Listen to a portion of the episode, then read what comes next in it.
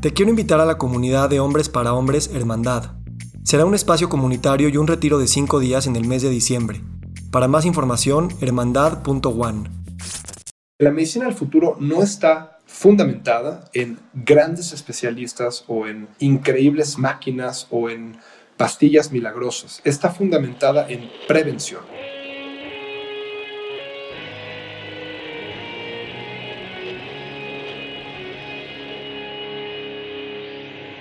Bienvenidos a Volver al Futuro Podcast, donde platicamos con las mentes que nos impulsan a crear el nuevo paradigma de salud y bienestar, conducido por Víctor Sadia.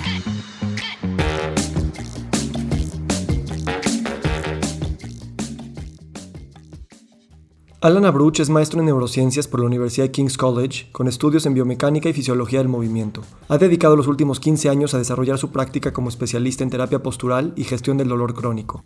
Es el fundador y director de SUD, clínicas especializadas en rehabilitación, terapia física y dolor. En este episodio platicamos con Alan sobre su metodología de trabajo, que mezcla elementos de la medicina preventiva y la medicina de estilo de vida para entender que la postura de las personas y el dolor que sienten no son temas meramente mecánicos. Hablamos sobre el poder de la mente y los incontables estudios que hay sobre el efecto placebo, y hablamos sobre el dolor y sus distintas maneras de ser percibido según la experiencia específica de cada persona. Hablamos también sobre la patologización del dolor y la medicalización del mismo, y su relación con la percepción de la muerte en nuestra cultura y en el sistema médico. Platicamos sobre el miedo de la muerte de nuestros padres y la muy marcada epidemia de salud mental, soledad y desintegración social que estamos viviendo, y que todo indica que se profundizará en los siguientes años. Muy buenos días, muy buenas tardes, muy buenas noches. Hoy nos acompaña Alan Abruch. Alan, gracias por estar aquí. Gracias por la invitación, estimado Víctor. A ver, yo hace unos eh, años, como 6, 7 años, traía un dolor en la espalda brutal. Y ya estaba haciendo citas con neurocirujanos porque ya estaba yo seguro que iba a necesitar cirugías múltiples. Y, no sé por qué caí con una, en ese momento yo la veía como una masajista, le platiqué mi dolor de espalda y me dice, a ver, déjame ver cómo te estás sentando, ¿no? Siéntate en la silla. Y tan pronto me vio sentado, me dijo, ah, no, no, no, no tienes nada. O sea, me dijo, nada más es que llevas sentándote mal por toda tu vida. Y literal, me cambió la postura de la manera de sentarme y nunca tuve que ir a ver al neurocirujano. A lo que quiero llegar con esto, y creo que podemos hablar muchas cosas de la postura y así, pero me interesa mucho esta directriz de decir, estoy en mucho dolor, necesito una solución contundente y una solución quirúrgica y una solución que va más allá de yo ver si yo soy el causante de estos temas y como si nos viniera de afuera, ¿no? ¿Cómo ves tú esto eh, en términos de una persona que tiene mucho dolor y llega contigo y hay que desmenuzar ese dolor desde muchas perspectivas? Yo creo que una solución contundente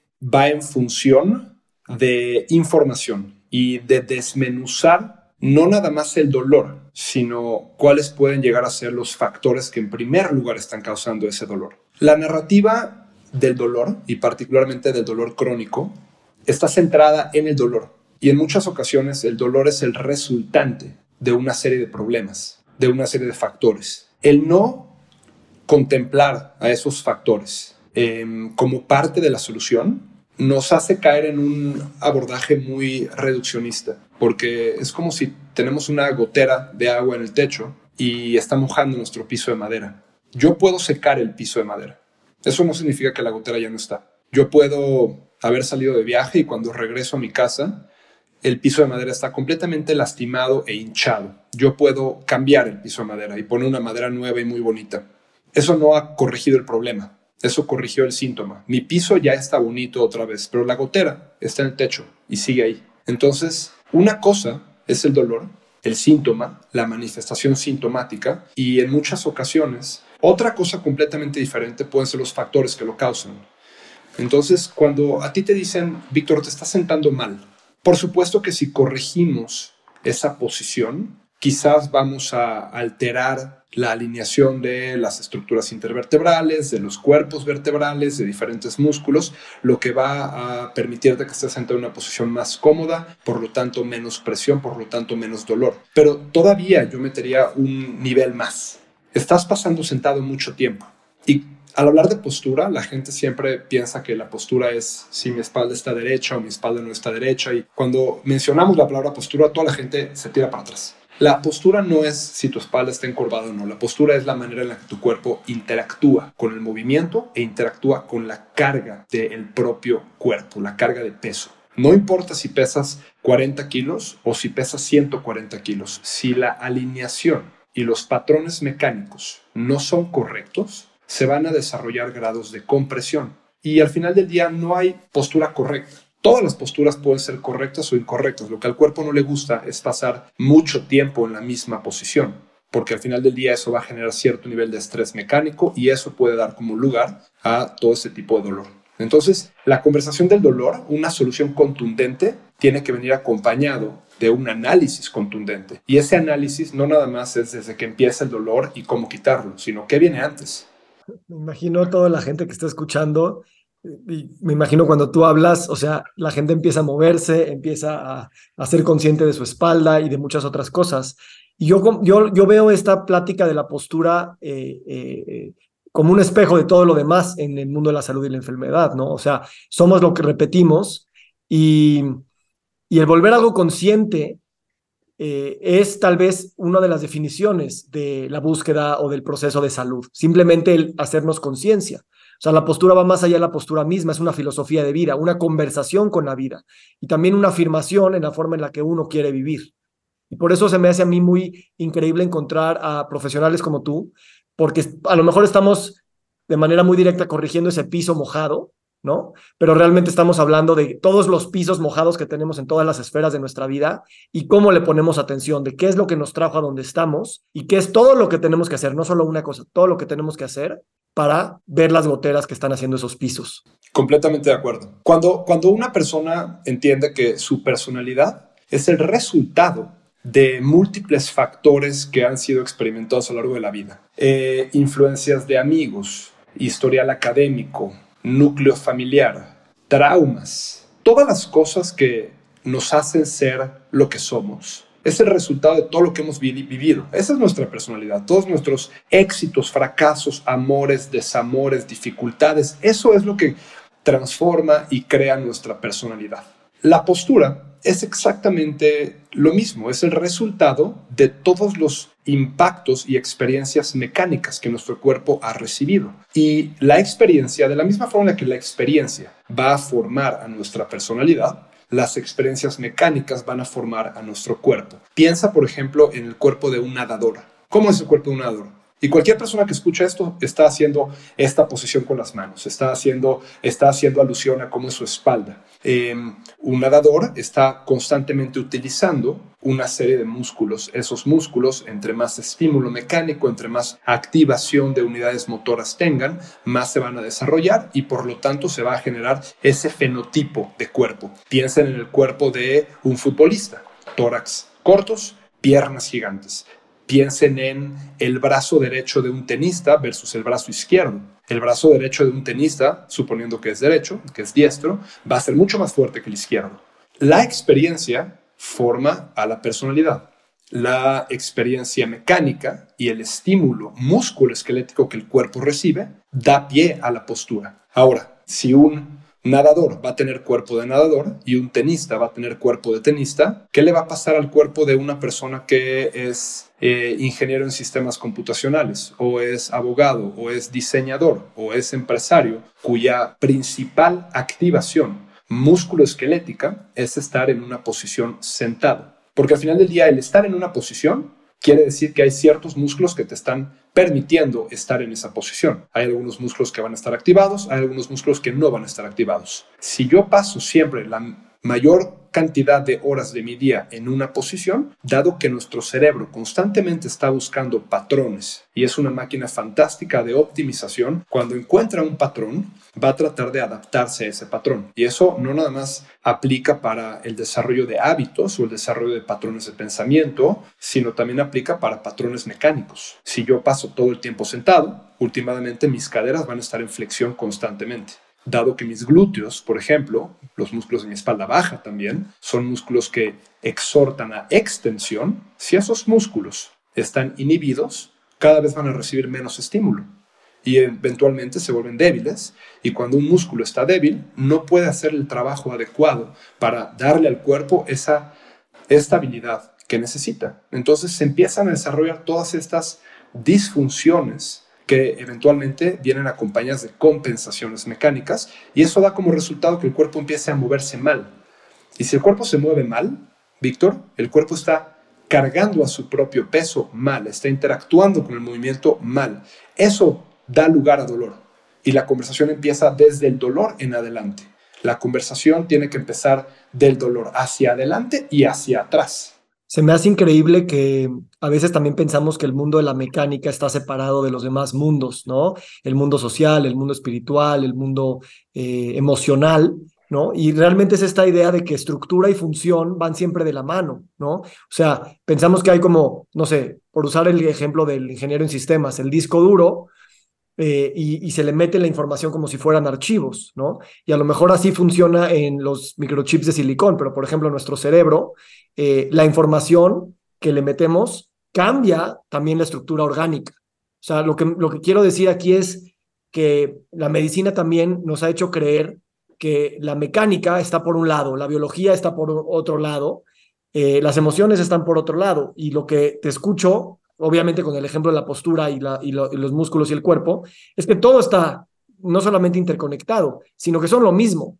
Y, por eso ese, análisis hacia atrás y hacia adelante en el tiempo y ese análisis de las distintas áreas que afectan que estemos mojando el piso, eh, eh, a lo mejor, y, y, a lo mejor podemos entrar en ese tema, tal vez la idea convencional es, pues ve con el experto de la biología y te dice una cosa, ve con el experto de la mecánica y te dice otra cosa.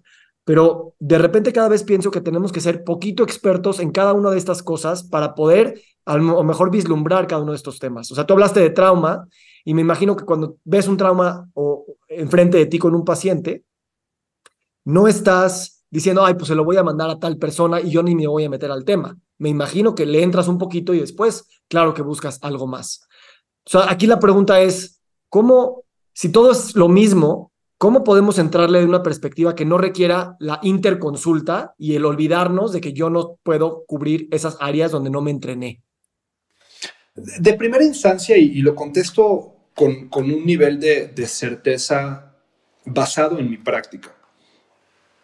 Empatía. Empatía es el nombre del juego en, quiero llamar, la medicina del futuro o, o las relaciones interpersonales del futuro el paciente sabe y yo, yo, yo trabajo con un, gran grupo de médicos y, tengo mucha admiración y respeto por ellos, pero hay un tema que es consistente en la mayoría de las prácticas médicas, que es que la, la, consulta con los pacientes en muchas ocasiones dura 15 minutos, 20 minutos. Y cuando una persona lleva con dolor crónico 10 años, necesita más de 20 minutos para contarte su historia.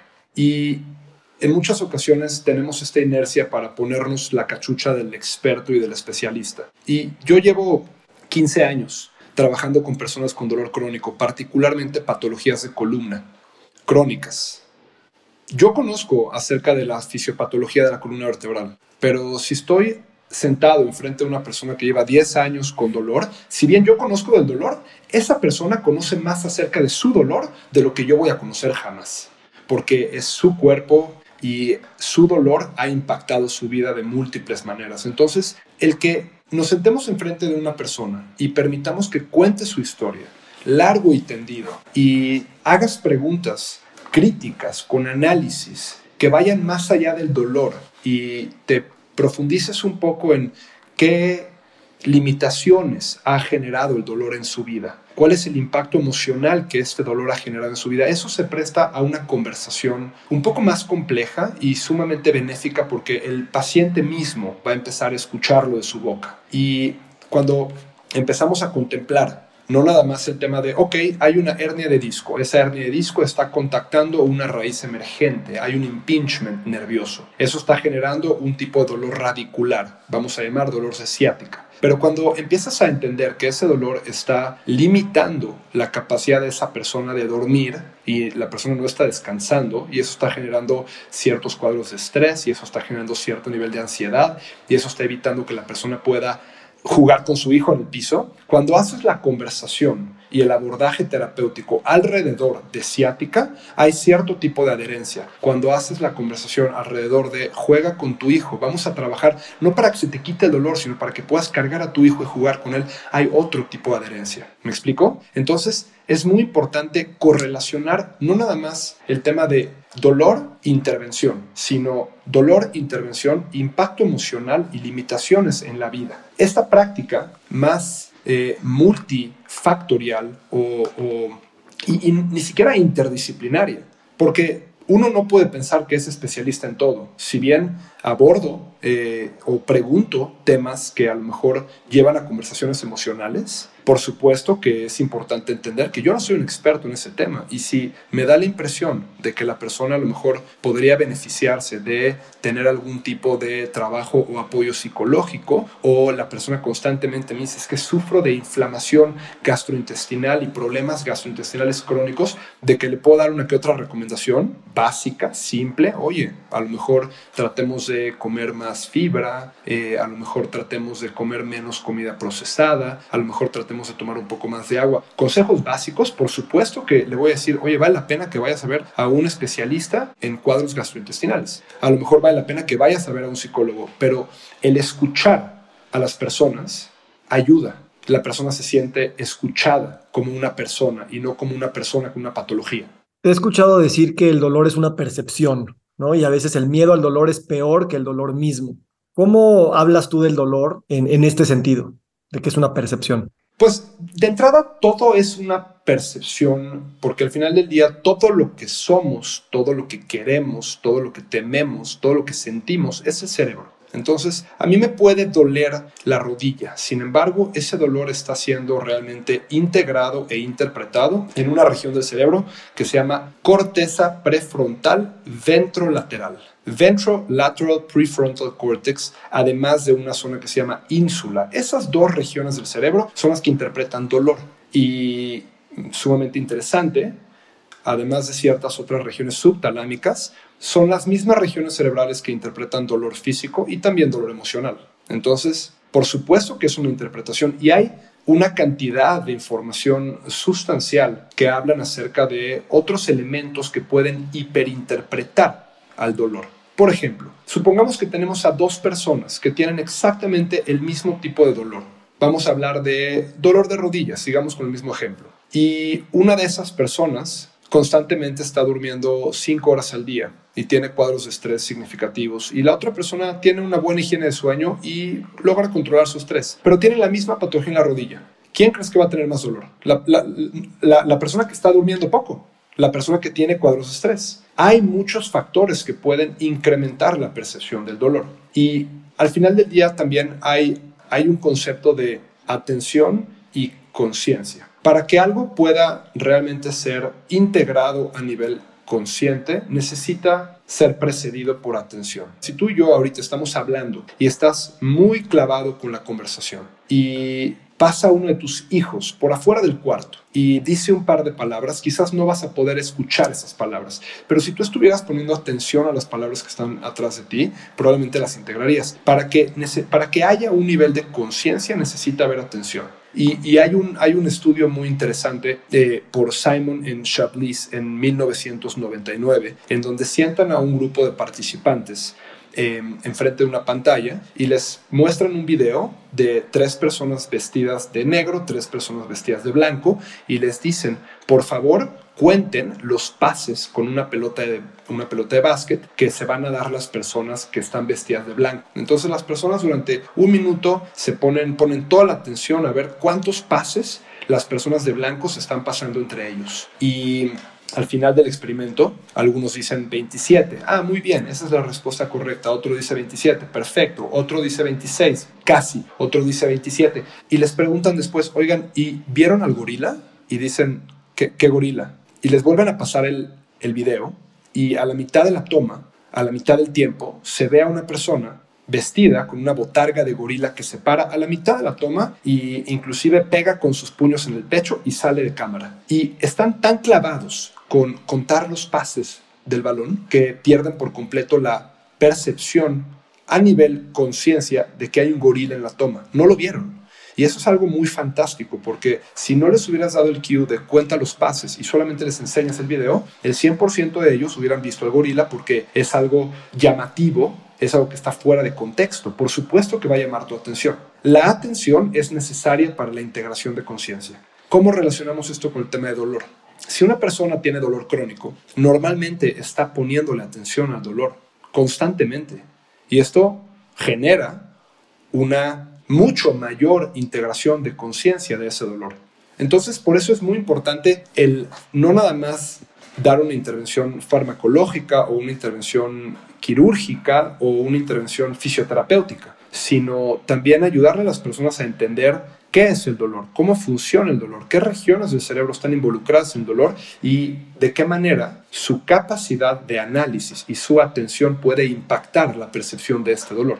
Yo agregaría un tema ahí que es, bueno, ya lo dijiste, pero es el significado del dolor, ¿no? Porque la narrativa y la historia que le ponemos, eh, pienso yo en algunos dolores que he tenido y que, y que yo, yo, antes nunca me hubiera gustado la interpretación de que los síntomas son un reflejo de algún tema emocional, ¿no? Y eso es una escuela de pensamiento que, que, bueno, tiene muchas vertientes y que cada vez más, independientemente de lo que la ciencia dura diga, eh, yo la percibo que es algo muy empoderante y que me le he visto muchos resultados en poner atención en esas posibilidades. Me encantaría tu opinión de ese tema, en particular en la espalda, creo que hay mucha literatura que, que habla de estos temas, ¿no? Eh, pero la narrativa del dolor también es muy importante, ¿no? Entonces, ¿por qué no vamos primero a esa pregunta y ahorita vamos a ver cómo el dolor eh, también lo hemos patologizado pensando que la experiencia humana tiene que estar libre de dolor y esa expectativa también es confrontante y, tal vez contraproducente? Completamente. Vamos a abordarlo de dos maneras. Primero, hay, hay, sí hay cierta narrativa en donde dicen, oye, pues es que si te duele la, espalda, la espalda baja, si te duele del lado derecho, eh, probablemente estás teniendo problemas en el trabajo. Y si te duele el lado izquierdo, a lo mejor son issues que no han sido resueltos con tu mamá. Yo simplemente no puedo entretener estas conversaciones porque carecen completamente de cualquier tipo de validez científica. ¿Me explico?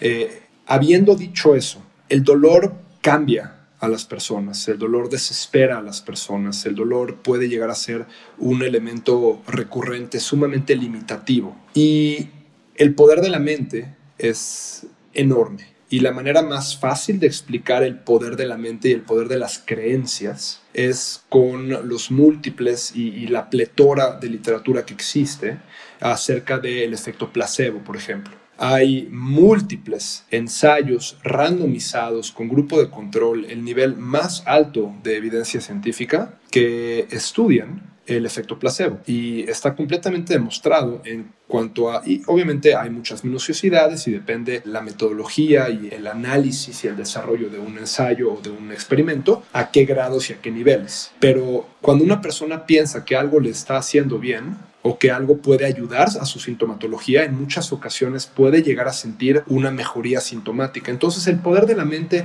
es brutal. Y si una persona cree realmente que su dolor tiene que ver con un conflicto que tiene con su pareja, por ejemplo, y arregla el conflicto con su pareja, es factible de que sienta una disminución de dolor por el tan enorme y gigantesco poder de la mente. Ahora, viene la otra parte contestando la segunda parte de la pregunta. En muchas ocasiones, el cerebro y nosotros mismos tendemos a buscar explicaciones racionales y en muchas ocasiones podemos proyectar un problema sobre otro. Vamos a pensar que una, una persona, una persona tiene dolor crónico de espalda y viene a tratamiento. Y todas las pruebas funcionales que yo hago y todos los análisis de calidad mecánica a lo largo del tratamiento van mejorando. La persona tiene más masa muscular, tiene mejores rangos de movimiento, tiene una mejor marcha, toda la batería de pruebas que evalúan la armonía musculoesquelética consistentemente va mejorando, pero la persona dice, es que me siento igual, me siento igual, me siento igual, no mejoro, no mejoro, no mejoro. Y en eso empiezas a platicar con la persona y te dice que también está teniendo broncas gastrointestinales o empezó a mejorar de la espalda, pero ahora empezó a tener migrañas. Y te metes un poquito más en la conversación y te das cuenta que la única forma en la que esta persona tiene la capacidad de llamar la atención, por ejemplo, de su esposo, es sintiéndose mal. Cuando la atención o el tiempo que te da tu pareja va en función de si te sientes mal o no te sientes mal, pues esto cambia un poquito la relación, porque esta, esta persona nunca va a estar mejor, porque ha asociado el estar mal, el tener dolor, el tener alguna circunstancia o alguna, o alguna situación médica con que su pareja le da atención. Entonces esta persona nunca va a mejorar porque su dolor es lo que le permite tener este nexo con su pareja. ¿Me explico? Son cosas muy complicadas. El ser humano es un animal increíblemente complejo. Entonces, por eso es tan importante el desarrollar una plática con un nivel de empatía y un nivel de escucha activa para los pacientes, para que realmente podamos conocer el cuadro completo y te puedas dar cuenta y puedas desarrollar o derivar ciertos insights acerca de esta conversación. Sí, y al mismo tiempo, cuando decimos que el ser humano es un animal hipercomplejo, no pretender que, que lo vamos a poder llegar a entender por completo, ¿no? Porque y para mí esa, esa parte de la ciencia ha sido de repente frustrante, aunque me doy cuenta que el verdadero, no el verdadero, no me gusta esa palabra, pero la mente científica que a mí más me atrae, así como la mente mística que a mí más me atrae, es el tenemos muchas herramientas para conocer y saber y aprender, pero nunca vamos a poderlo comprender en su totalidad. Y también creo que esa puede ser una de las definiciones de salud, porque también cuando decimos el completo bienestar físico, emocional y social y no solo la ausencia de, enfermedad, pareciera que por definirlo sabríamos decir qué es ese completo bienestar físico, emocional y social, y tampoco tenemos idea de eso. ¿No? Eh, y creo que también para un paciente que tiene dolor crónico de años, eh, claro que está desesperado por una respuesta, pero también se da cuenta que la respuesta no existe y prefiere un médico que, que acepte eso a que le diga yo sí la tengo. La respuesta puede que exista, pero es cambiante a lo largo del tiempo y va transformándose con base en múltiples factores a medida que pasa el tiempo, cambian las circunstancias, cambian las circunstancias sociales, culturales, laborales, académicas, personales, emocionales. Hay un constante cambio. Nadie está exento a el día de mañana recibir una terrible noticia en su celular y una noticia que cambia todo. Y de la misma forma, nadie está exento a el día de mañana conocer a una persona que cambia el curso de su vida. Entonces, todas estas circunstancias que van cambiando, em, pues permiten que evolucione nuestra personalidad, permite que evolucione nuestra manera de hacer un análisis crítico acerca de nuestra circunstancia, incluyendo nuestro dolor. Por eso creo que es importante que las personas, hablando y regresando al tema del dolor, que antes de que las personas analicen el estoy curado o no estoy curado, estoy bien o no estoy bien, el entretener la posibilidad de que puedo estar mejor de lo que estoy ahora si desarrollo e implemento una serie de pasos. No podemos esperar, no, no somos robots y no podemos esperar que tengamos un bienestar emocional, social, físico y además una carencia o ausencia de enfermedad, porque no podemos controlar todo al, en todo momento, ¿me explico? Pero sí creo que podemos, a través de una adecuada diseminación de información, estar cada vez un poco más conscientes que si bien hay un muy poderoso y eficiente en muchas ocasiones establecimiento médico listo para curar patologías complejas y para atenderme cuando necesito la atención, el reto, en mi opinión, acerca de la medicina del futuro es que las personas entiendan que la medicina del futuro no está fundamentada en grandes especialistas o en increíbles máquinas o en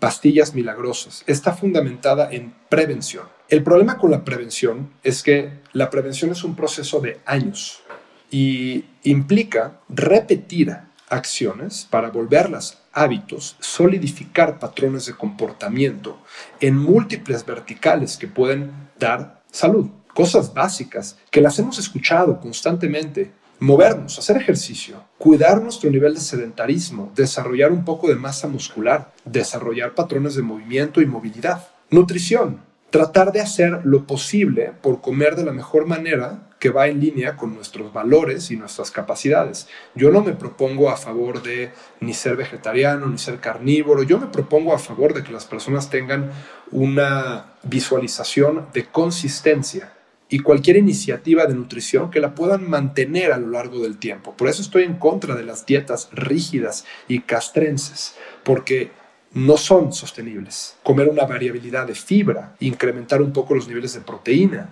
disminuir un poco el, consumo de comidas procesadas. Gestión de estrés. El estrés es algo que ya es inherente en nuestra vida y hay múltiples formas de controlarlo, pero tenemos que constantemente buscar cuáles son las formas que mejor se pueden adaptar a nuestro día a día. Si alguien no puede meditar una hora y media, ok, pero al menos tratar cinco minutos y ver qué cambios logramos. La higiene del sueño, como otra de las grandes verticales. El sueño es la oportunidad neuroregenerativa y neuroprotectiva más importante que tenemos y la podemos hacer cada 24 horas. El no tener una higiene del sueño puede desarrollar situaciones sumamente detrimentales para la salud el tomar agua, el tener adecuados patrones de respiración, el tener una muy profunda inmersión social con nuestra tribu, con nuestro grupo, con nuestra comunidad. Estas son las verticales de la salud y diferentes especialistas las abordan de diferentes maneras, pero la narrativa es muy similar. La información está ahí. Lo que falta ahora es una iniciativa personal con responsabilidad, con consistencia para generar patrones que sean congruentes con cómo queremos estar en 10 años, en 20 años, en 30 años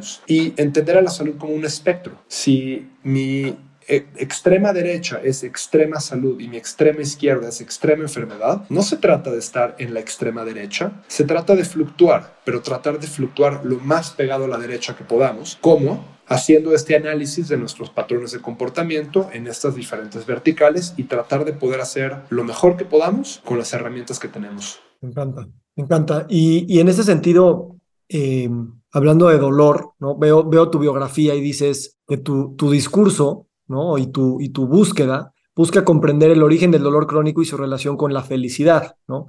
Usualmente la felicidad la dejamos en manos de los, de los líderes religiosos, de los místicos, de los filósofos, este, y, y, no, y no, no te imaginas que, que, un profesional de la salud puede tocar esta, esta palabra, ¿no? Y, y, al mismo tiempo la palabra felicidad está muy ligada a la muerte, ¿no? Y cómo también, así como hemos patologizado el dolor, pensando que la vida eh, no tendría por qué tener dolor, eh, también de alguna manera hemos patologizado la muerte, ¿no? entonces hacemos todo tipo de técnicas para alargar la vida como del lugar y hacemos todo tipo de técnicas para evitar ese tema. ¿Cómo la muerte eh, entra en tu consultorio y qué tanto esa conversación es fértil para poder buscar este empoderamiento y autoconocimiento que quieres acompañar a tus pacientes? Yo no veo tanto pacientes críticos, veo pacientes con dolor crónico, pero en muchas ocasiones me ha tocado trabajar con, con personas mayores y a medida que las personas van creciendo, esta conversación cada vez es más presente. La manera en la que el dolor se puede relacionar a esa conversación es a través del concepto del miedo.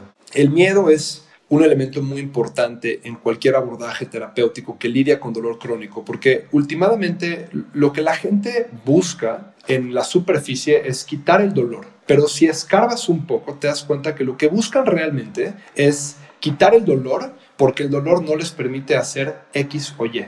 Hay que encontrar cuál es ese X o Y y hay que encontrar cuál es el miedo relacionado a no poder hacer X y Y.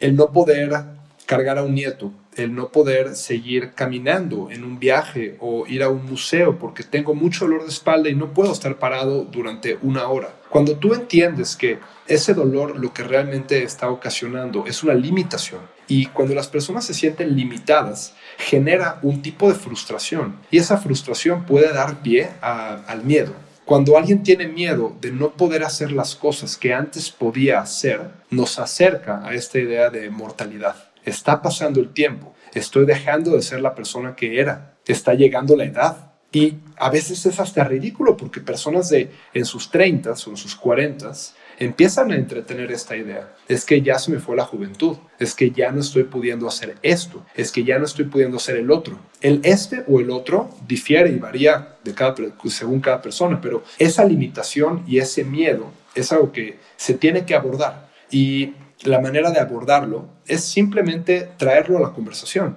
y tratar de entender y de preferencia que lo diga la persona misma. Uno nada más guiar la conversación, pero el método socrático, el preguntar por qué y por qué y por qué y por qué. Me duele la espalda, ¿por qué? Y hacer estas preguntas consistentemente. Y eventualmente, siguiendo este caminito, llegas a insights muy poderosos. Y cuando puedes correlacionar el dolor con el miedo y el miedo a qué y entender qué es ese qué, puedes llegar a tener un tratamiento mucho más adherente, mucho más integral y que se vuelve eventualmente un hábito.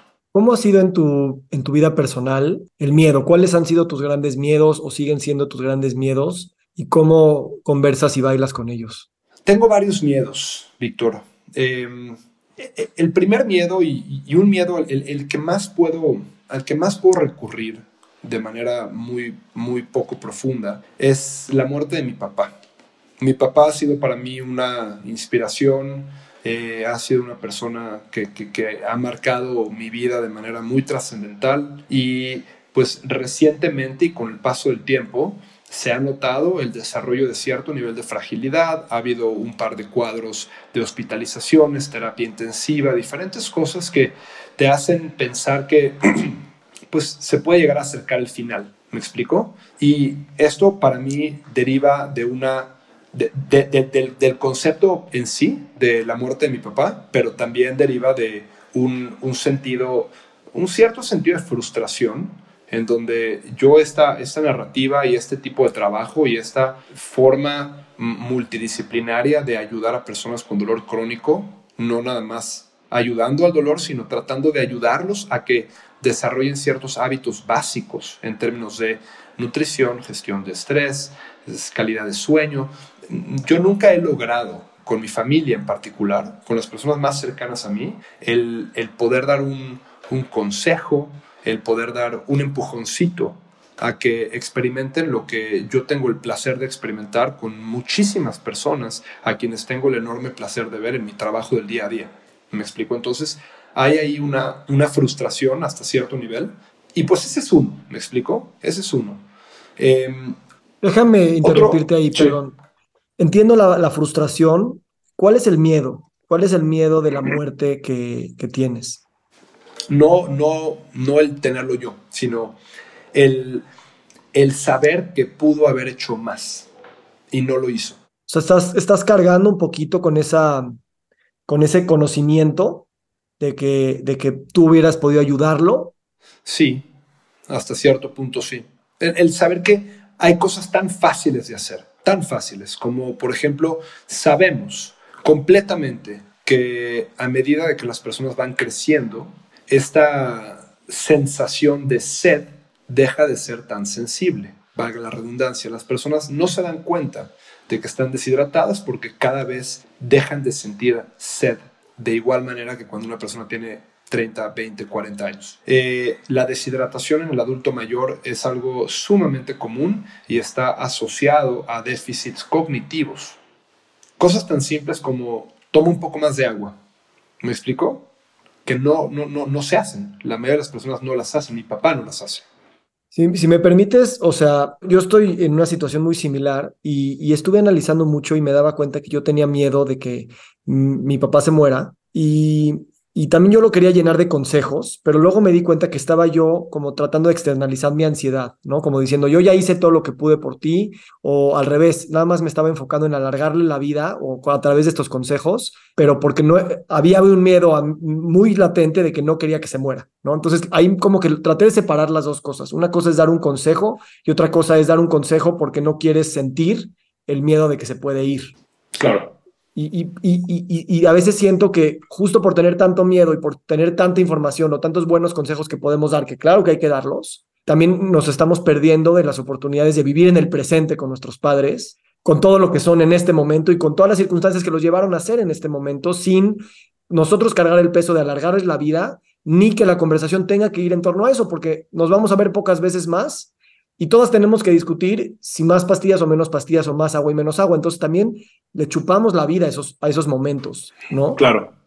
Sí, y, de hecho ya desde un tiempo he abordado esa, esa visión un poco más de, de menos resistencia. Sé que podría hacer diferentes cosas, no las está haciendo. Yo puedo impactar su patrón de pensamiento o sus decisiones hasta cierto punto, pero no puedo tomar las decisiones por él y, para tu efecto práctico por nadie. Entonces lo, lo veo más casi casi como yo vería mi práctica personal. Yo puedo dar información, yo puedo dar herramientas, pero la implementación de esas herramientas va en función de la persona que las tiene. no de la persona que las da. Yo creo que ese es un paso fundamental en todo profesional de la salud, este, de liberarse de la responsabilidad del outcome de los pacientes, porque también eso puede generar, eh, por un lado, un sentido de fracaso, que todos los pacientes vamos al mismo lugar, entonces, pues todos los médicos van a últimamente fracasar si la finalidad es salvarlos. Eh, y en segundo lugar, consigo mismos, ¿no? Porque también no se puede hacer todo, ¿no? Y claro que vale la pena modelar tu vida en un deportista que corre maratones hasta los 90 años y tener esa imagen te, es mucho más probable de que pues, te prepares para eso que, que la imagen de, no sé, de la cultura de pues, el viejito de 70 años que ya está, ¿no? Pero de todas maneras, necesitamos ahí no solamente esa imagen, sino también liberar esta idea de que la muerte, el debilitamiento, por así decirlo, que también ya tiene una connotación ahí como de, como de algo malo, ¿no? Como el envejecimiento, como si fuera algo malo, nos está atrapando, nos está atrapando. Y también hay como ese grado, yo creo, de aceptación de, claro, voy a hacer todo lo posible, pero últimamente dependo de tantos factores y tantos de ellos son desconocidos que también tengo que soltar ese outcome y desapegarme de la vida de alguna manera. ¿Lo percibes así? Creo que es, es fácil decir, o, hablar acerca del desapego y, a lo mejor podemos tener todo el trabajo personal y, leer los libros y escuchar los podcasts y eh, platicar con los expertos acerca del desapego, pero creo que el ponerlo en práctica puede llegar a ser muy difícil y sobre todo el cambiar requiere mucho esfuerzo y requiere repetición y requiere un nivel de fuerza de voluntad y requiere una reinvención de nuestro entorno para poder cambiar. Entonces, el generar este desapego puede llegar a ser algo complejo. Me explico, yo estoy de acuerdo, hay que desapegarnos y hay que decir, pues sí, vamos a, vamos a crecer y eventualmente nos vamos a enfermar y eventualmente nos vamos a morir. Sí, no podemos cambiar el hecho de que nos vamos a morir, pero quizás y a través de esta narrativa sí podemos cambiar un poco la manera en la que vamos a llegar a esos años avanzados. Si analizamos gráficas de em, longevidad, y de expectativa de vida a principios del siglo XX y a finales del siglo XX, en un, en un span de 80, 90 años, vamos a ver que hay un spike muy, muy marcado. Empezamos a vivir más años. ¿Por qué? Por múltiples factores. Por eh, cosas tan triviales como el descubrimiento de la penicilina, ¿no? Que permitía que las personas ya no se murieran de una infección, hasta cosas como, por ejemplo, el desarrollo de las vacunas, em, o puesto de una manera muy, muy burda el, el desarrollo de, por ejemplo, la electricidad y la masificación de los sistemas de salud y la iniciativa de agua limpia. Esto hace que a escala del ser humano empecemos a vivir muchos más años. Pero ¿con qué nos topamos? A mediados del siglo XX, a finales del siglo XX y a medida que estamos entrando ya a esta, a terminando este primer cuarto del siglo XXI, nos topamos con eh, la aparición y la proliferación de enfermedades crónicas, enfermedades que no se curan, enfermedades como las enfermedades neurodegenerativas. Nos empezamos a dar cuenta de que cada vez hay una prevalencia mayor de enfermedades cardiovasculares, de enfermedades metabólicas y seguimos con la misma visión a nivel sociedad de cuando me enferme, me acerco al establecimiento médico para curarme. Pero se vuelve, se vuelve, el sistema médico realmente no ha tenido una reinvención a lo largo de muchos, muchos, muchos años. El sistema educativo, por ejemplo, tuvo una reinvención tremenda. La manera en la que interactuábamos con el sistema educativo previo a la revolución industrial era íbamos a la escuela, desarrollábamos algún tipo de conocimiento o algún tipo de oficio, implementábamos ese oficio y recibíamos dinero a cambio y la vida era buena. ¿Y qué pasa de pronto con este cambio trascendental de la revolución industrial? Empieza a haber una, eh, una industrialización, valga la redundancia, en donde muchas, muchas personas se quedan sin trabajo, las máquinas empiezan a reemplazarlos, empieza a haber entonces este cambio de visualización en cuanto al sistema y modelo educativo. Necesitamos ahora empezar a aprender a aprender y más hoy en mismo. La información la tenemos aquí todo el tiempo, todo. Tenemos la información en nuestro bolsillo. Ahora el reto es saber qué hacer con ella. Esto da lugar a un enfoque o una transformación del modelo educativo hacia un abordaje multidisciplinario y creativo de problemas. El aprender a pensar, el aprender a resolver. La información ya está. El la institución médica parte de la idea de que cuando el paciente está enfermo llega al hospital y o lo curamos o no lo curamos, o se cura o no se cura. Pero para lidiar con esas nuevas enfermedades crónicas, si nos esperamos a que nos den y en ese entonces buscamos ayuda, puede ya llegar a ser muy tarde. Por eso yo insisto que este nuevo modelo, esta nueva reinvención del sistema de salud, tiene que dejar de depositar toda la confianza en los especialistas y empezar a integrar a la conversación a los usuarios, para que los usuarios podamos eventualmente tomar mejores decisiones a través de información y saber realmente cómo preparar a nuestro cuerpo porque los avances tecnológicos siguen llegando. Y a medida de que la inteligencia artificial, a medida de que el establecimiento científico, a medida que el establecimiento médico sigan avanzando y haciendo este, esta conjugación de una, un abordaje tripartita súper poderoso, vamos a en los siguientes no lo sé, quizás 20, quizás 30, quizás 40 años, vamos a llegar a la capacidad de quizás erradicar enfermedades muy importantes. No lo sé, el cáncer puede ser. Eh, a lo mejor vamos a llegar a estos breakthroughs. Entonces, existe la posibilidad de que lleguemos a vivir en un par de años 100 años y 110 años, y a lo mejor 100 años va a ser la norma, no 80 y bajos, pero entonces necesitamos cuidar la forma en la que vamos a llegar a esas edades para poder realmente disfrutar Sí, sí, y justo hablando del desapego, de que es complejo y que es una práctica, o sea, sí, sí veo eh, como quedarnos con esa esperanza, pero también con la práctica constante de saber pues que el tiempo que me toque o el tiempo que le toque a mis seres queridos también está bien y lo agradezco en el momento, porque si no nada más es una lógica de aumentar, aumentar tiempo. y no de vivir. Y por eso siento que en el contexto de enfermedades crónicas, que, que, son muy nuevas eh, en el sentido cósmico, bueno, ni siquiera en el cósmico, en el sentido, o sea, la, enfermedad crónica tiene menos de 100 años, digamos, eh, practicar esta idea de sanar sin tener que curar, ¿no? Y, entender que podemos sanar a, varios niveles independientemente de que pues, la diabetes o el Alzheimer siga ahí, ¿no? Sobre todo con esta idea de que somos, pues, eh, seres emocionales y sociales al mismo tiempo que seres cognitivos y, físicos. Y en ese sentido, a mí me ha servido mucho, Alan, es como aceptar también que el cáncer es parte de la realidad, que el conocimiento en el que tú y yo nacimos o las prácticas en las que tú y yo nacimos son diferentes a las de nuestros papás, eh, y aceptar que esos son los tiempos que nos tocaron, ¿no? los tiempos que están generando cáncer a lo bestia y que no están encontrando las formas y, con, y, también con, con, hábitos que nuestros papás pues no, no recibieron, que nosotros tuvimos mayor suerte de recibir y que ya, ya crecimos más, más programados así y soltar eso también, ¿sabes? Porque también somos producto de nuestro tiempo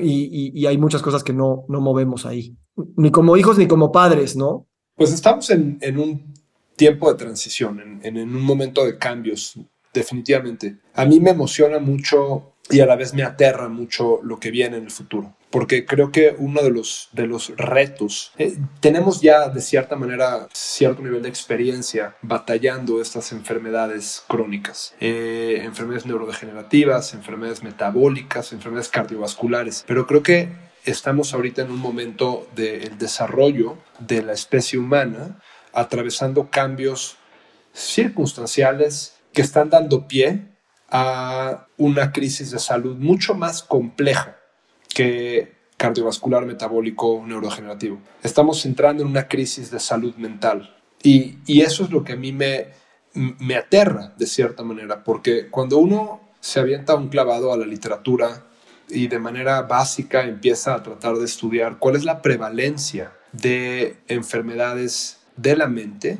a nivel global, las estadísticas son, son muy, muy, muy aterradoras.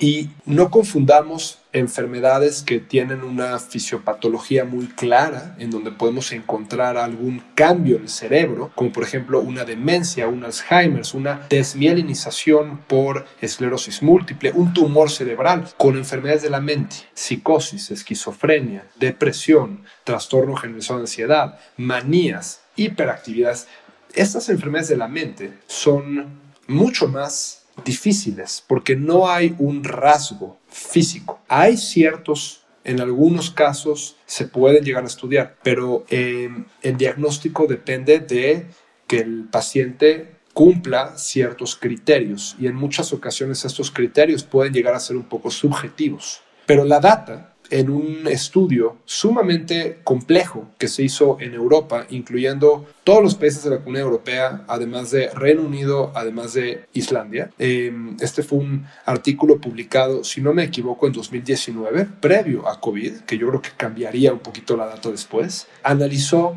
la prevalencia de todos estos trastornos en un lapso de 12 meses. Y el resultado eh, expresado de manera simple, encontró que el 38.2% de la población en cualquier periodo de 12 meses está experimentando al menos una de estas diferentes patologías de la mente, las más prevalentes siendo ansiedad y depresión.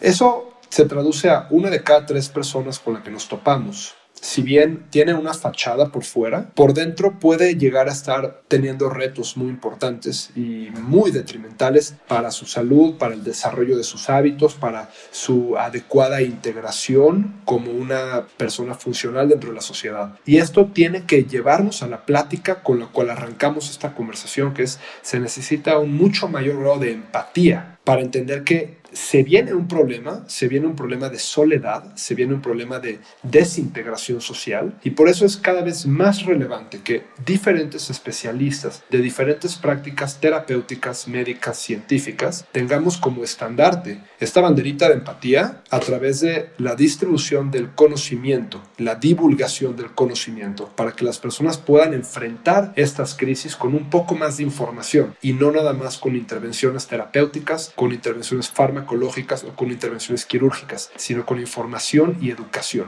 Sí, gracias, Alan. Y también eh, saber estas estadísticas nos hace ver que no estamos tan solos, ¿no? Los que nos sentimos ansiosos o deprimidos, eh, que eso también es causa de mayor depresión y ansiedad, sentirte que eres el único y que hay algo mal contigo, y así estamos todos. Entonces, bueno, eh, esto abriría otro capítulo, pero vamos a, vamos a cerrar esta conversación. Realmente te quiero agradecer. Creo que tocamos muchos temas y dejamos otros para otros momentos. Y pues invitarte simplemente si quieres cerrar con algún, con lo que sea. Regreso a la misma palabra, empatía. Y empatía e integración social.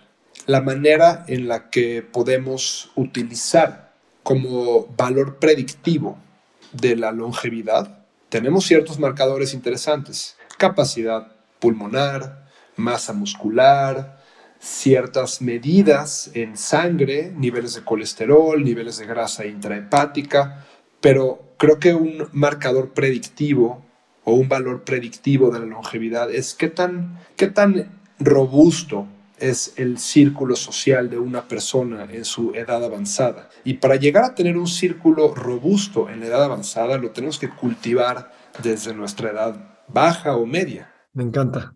Es lo que estamos haciendo ahora tú y yo, hermano. Correcto. Oye, y luego me pasas la marca de tu gel de pelo porque yo también quiero así. que se mantenga así, me gusta. Es parte, es parte de la marca personal, es parte de la marca personal. Me encanta, está bien hecha. Hermano, gracias, eh, te aprecio y te admiro y con muchas ganas de seguir conversando contigo. Es completamente mutuo. Igualmente, muchas gracias Nos encantaría recibir tu retroalimentación de estos podcasts para continuar generando contenidos que te sean útiles e interesantes. Si puedes, déjanos un comentario en la página web victorsaadia.com.